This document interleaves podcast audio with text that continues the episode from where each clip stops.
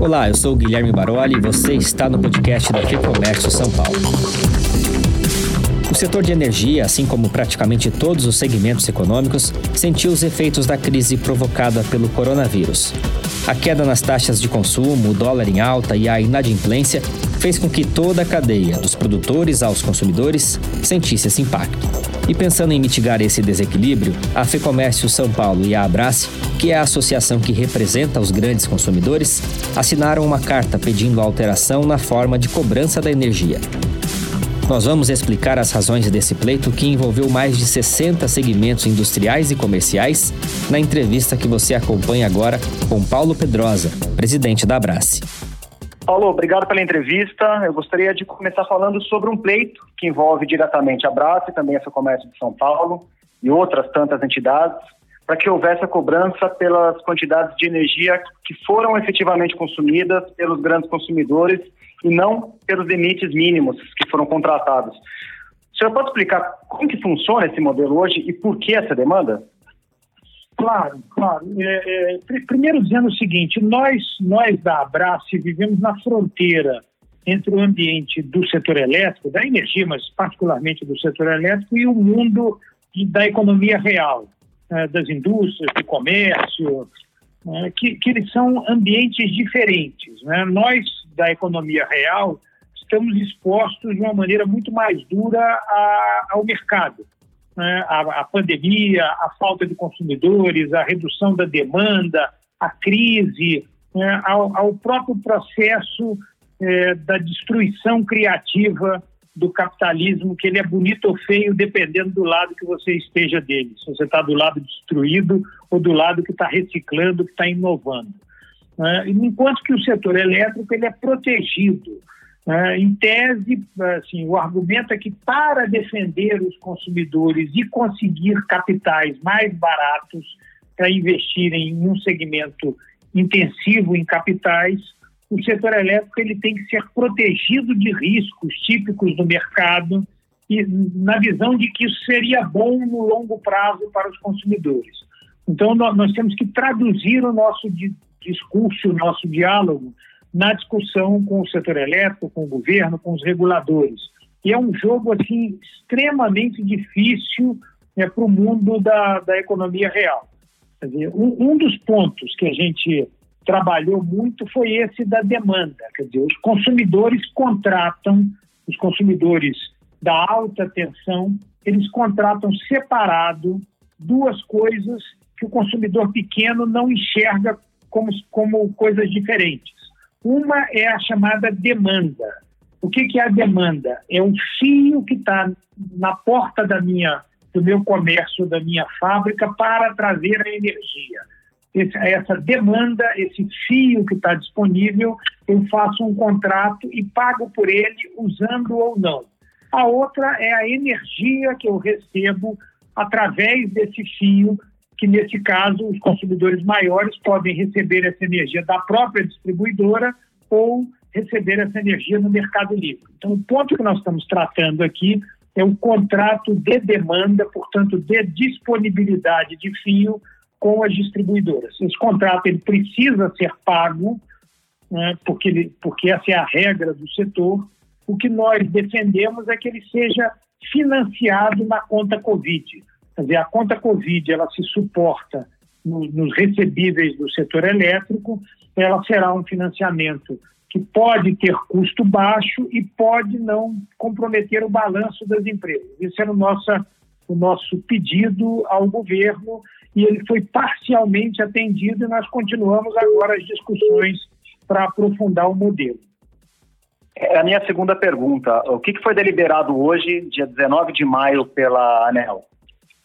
Bom, a ANEL, ela, ela na, na, verdade, ela seguiu o decreto. A ANEL é uma agência reguladora que ela se subordina às políticas de governo e as políticas estão materializadas no decreto.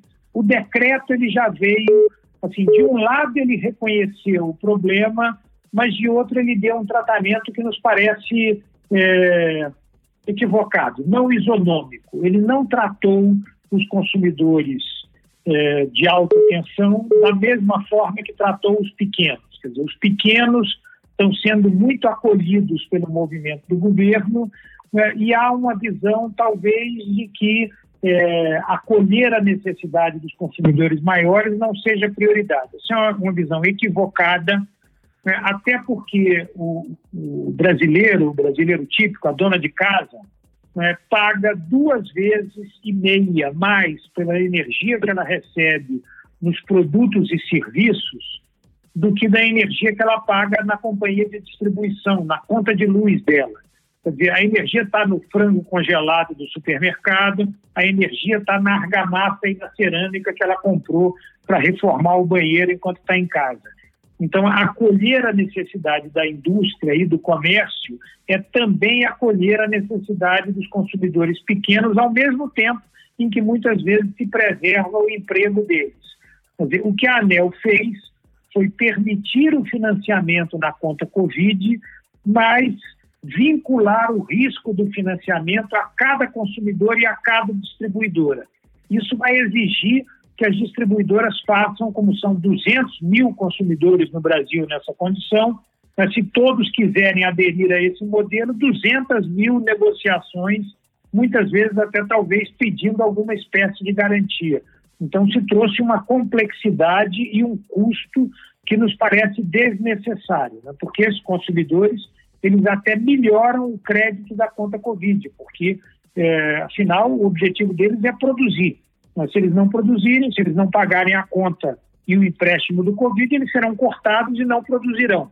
Né? É, de uma maneira muito mais dura, inclusive, do que o consumidor é, residencial. Eu, como consumidor residencial, estou sendo financiado pela conta Covid. Se amanhã eu mudar para o exterior, meu vizinho pagará pelo empréstimo que me beneficiou esse ano. Essa é a regra do jogo é, para o setor elétrico, que dilui riscos na base de consumidores e esse benefício não foi estendido para os consumidores da alta tensão. Ok, e nessa segunda, outro ponto, é que nessa segunda foi publicado um pacote de ajuda para o setor elétrico, isso porque houve uma queda de demanda na casa dos 12%, somada a toda essa recessão. Pergunto ao senhor, para a gente encerrar aqui, qual deve ser o efeito dessa medida, se ela deve evitar um reajuste no curto prazo e qual é a expectativa da Abrace, pensando no, olhando para frente no longo prazo para o setor elétrico? Bom, é, primeiro, esse movimento da conta Covid, ele tem um foco de, de dar caixa às distribuidoras e manter o fluxo de pagamentos da cadeia da energia.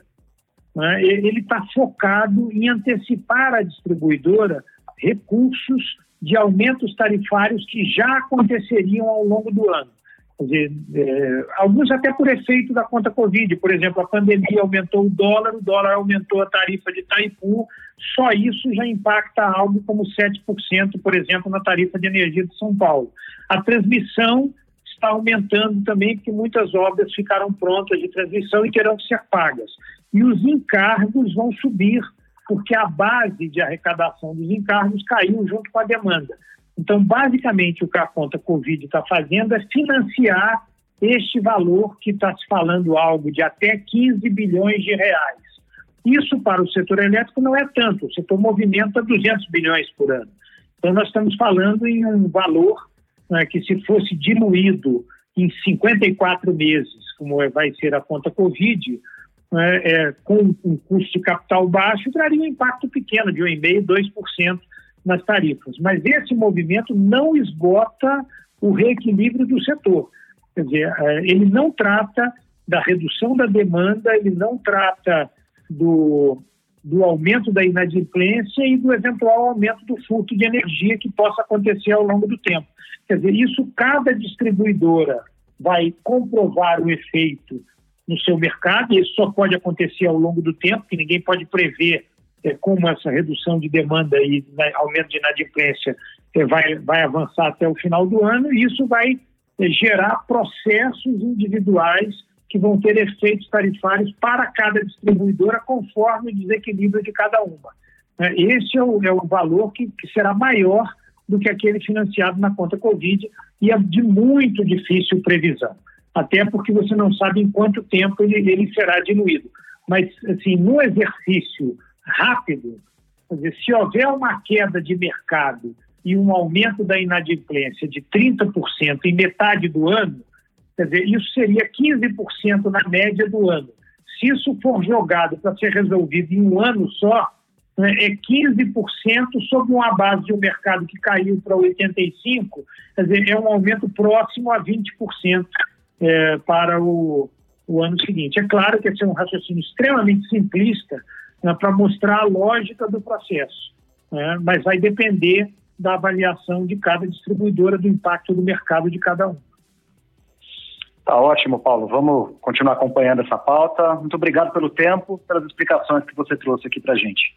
Eu espero que funcione. Eu, eu, tentei fazer respostas rápidas, mas é difícil no, num tema tão complexo. Né? Tá ótimo, tá ótimo. Muito obrigado, Paulo. Voltamos a falar em breve, espero. Beleza, conta comigo aí. Abraço. Um abraço grande. Tchau, tchau. Você ouviu o presidente da Abrace, Paulo Pedrosa. E vale reforçar aqui que um dos pleitos da FEComércio São Paulo nesse momento de pandemia é que os clientes comerciais sejam tratados da mesma forma que os residenciais. Isso quer dizer que os benefícios, como postergação e parcelamento de faturas e pagamentos, possam valer também para os CNPJs. O pleito envolve ainda juros, multas, suspensão por conta de inadimplência e a autoleitura. Para ter acesso a esses conteúdos, acesse o portal e redes sociais da FEComércio e se você é empresário, conheça o lab.fecomércio.com.br. Eu deixo os links aqui na descrição. A entrevista que você ouviu foi conduzida pelo jornalista Fernando Saco e a edição é do estúdio Johnny Days. Até a próxima!